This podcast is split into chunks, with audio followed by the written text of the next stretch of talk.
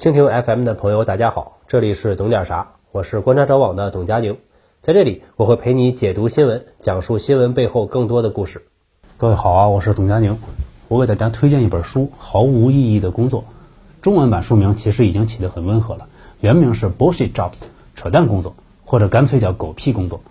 先介绍一下作者啊，然后我再说我从这书里吸收到的三个点。作者叫大卫·格雷伯，二零二零年去世了，终年五十九岁。大卫·格雷伯本来是一位人类学家，他在二零一三年写了一篇文章，谈一谈狗屁工作现象，获得了很大反响。于是他决定写一本专著，好好阐释一下他的思考。在此期间，他也收集到了很多全球读者的来信，形成了他的案例库。这本书里，作者对华尔街所代表的一个群体全面开火，另一个全面开火的就是很多服务业的岗位。不过，它带有了很多主观性，措辞相当激烈。很多观点我是不同意的，但是仍然给了我一些启发，让我从几个新的角度去看待工作以及职场环境。在开始具体的几点之前，我得先做一点说明。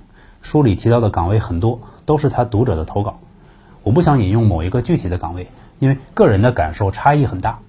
可能同一份工作，一个人认为成就感很强，另一个认为完全没有用，而有的人没有那么强的认同或者排斥感，只是觉得这是应该完成的任务。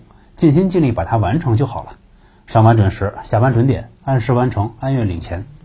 我也希望各位朋友能发表你们认为毫无意义的工作，我们看看和国外的有没有什么差异。第一点是两种努力：生产性努力与分配性努力。这个概念是在中文版序里面提到的，提出者是美国的一位经济学家道格拉斯·诺斯。他指的生产性努力是指不断扩大社会财富的努力。而有另外一种努力是专门致力于如何分配，要抢占社会优势地位，在分配结构中夺取更大的利益。生产性努力是做蛋糕的，分配性努力是切蛋糕的。这本书的作者大卫·格雷伯，二零一一年参与了占领华尔街运动，这也是他人生中的高光时刻。他对于华尔街集团充满了不斥，认为这个集团这里面的各种行业就是在做分配性的努力。他们虽然主要工作是在自己的领域里面促成交易，在自己的领域里面有合法性，可是，在整个社会来说，他们还是在做切蛋糕的工作。我想这就是行业优势。这个概念如果推论到职场里，同样有一定道理。有些岗位是不是生产的，处于一个分配体系中，那么越接近这个分配的源头，所获的利益就越大。比如说，生产性努力要更接近市场，他们的工作职责是对市场友好。而分配性努力不一样，要更接近领导，他们的工作是要对领导友好。为什么？很简单嘛，因为你的工资不会从市场里面变来，这也是一个很正常的事情。第二点，怎样对待摸鱼？我之前就说过，当前的服务业肯定是有一定机会摸鱼的，越是电子化程度越高的，越有机会。这样就可以解释闲聊八卦群，特别是同事之间的，周末没什么人说话，工作日却集体活跃。不上班谁喜欢闲聊啊？雇主定时的租用劳动者的时间，这在人类历史上是一个比较新的产物，是资本主义出现之后才有的。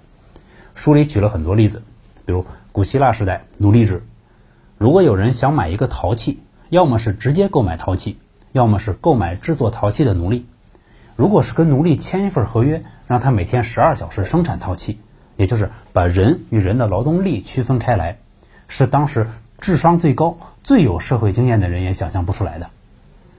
古代的农民，农忙干活，农闲休息，或者跟随领主去战争，这些都没有固定的工作时间的概念。那自从固定工作时间概念出现之后，就有了这样的情况：苛刻的雇主不允许劳动者有休息。比如刷盘子的人，刷完了可能也会给你找点活干，没有任何实际效果的也要干，反正是不能闲下来。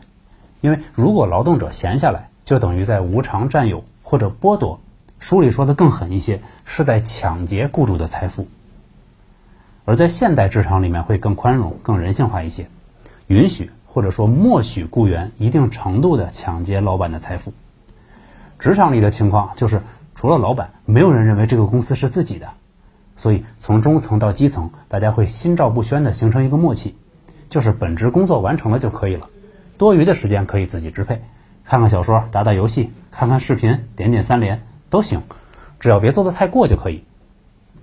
员工摸鱼，领导会不知道吗？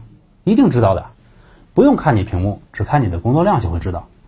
只不过会有一个容忍度，这个容忍度，有的领导会明示暗示的说出来，有的人根本不会说。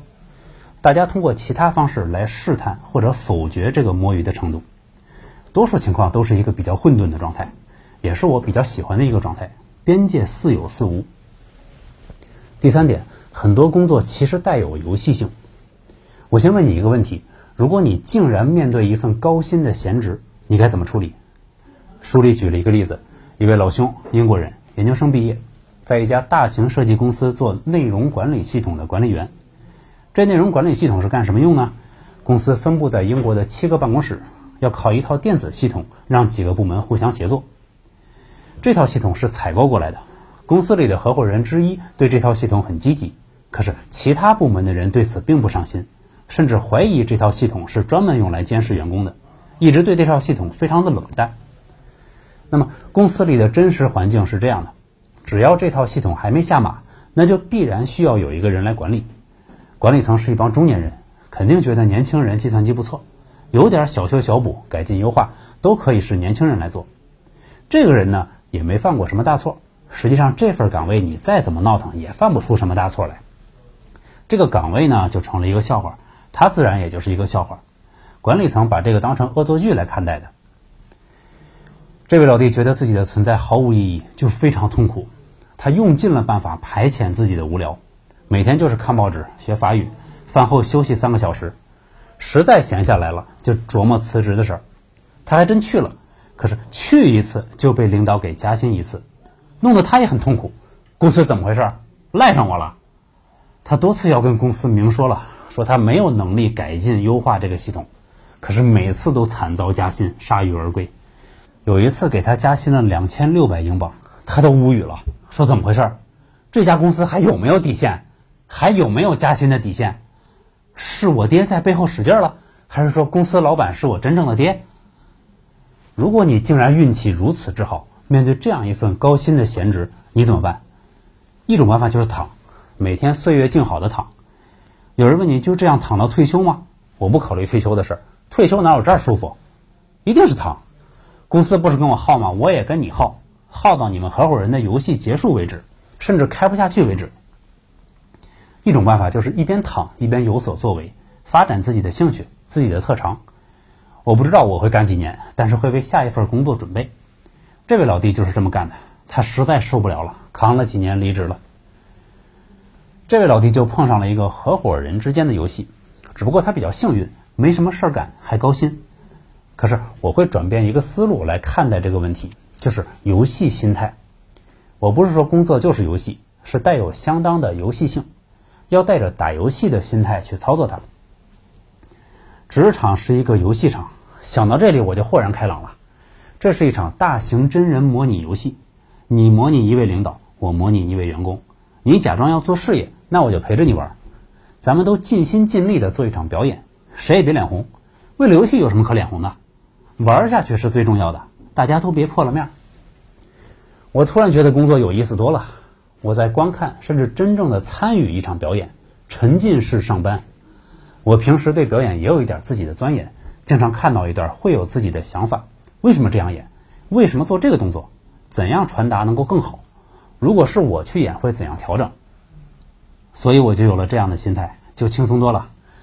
有的时候看到别人跟那上班呢啊，正跟那交流业务呢，或者他们跟我交流的时候，以前我有感觉不理解，有疏离感，现在经常会笑出来，就想过去给他们讲戏。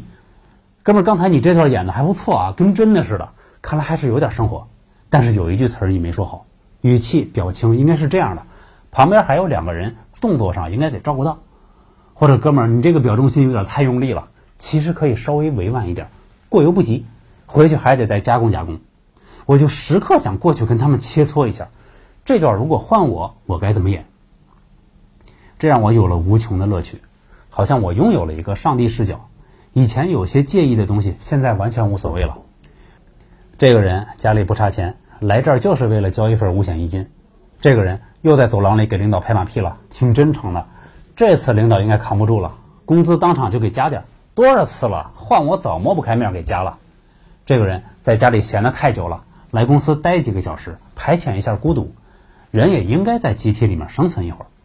这个人又想找人聊天了，所以来一个会，说一说最近的感受。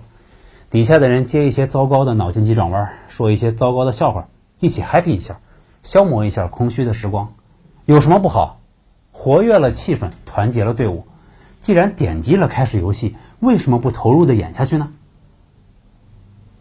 游戏角色在里面各司其职，斗的斗，捧的捧，各自打着自己的怪，挣一些自己的金币。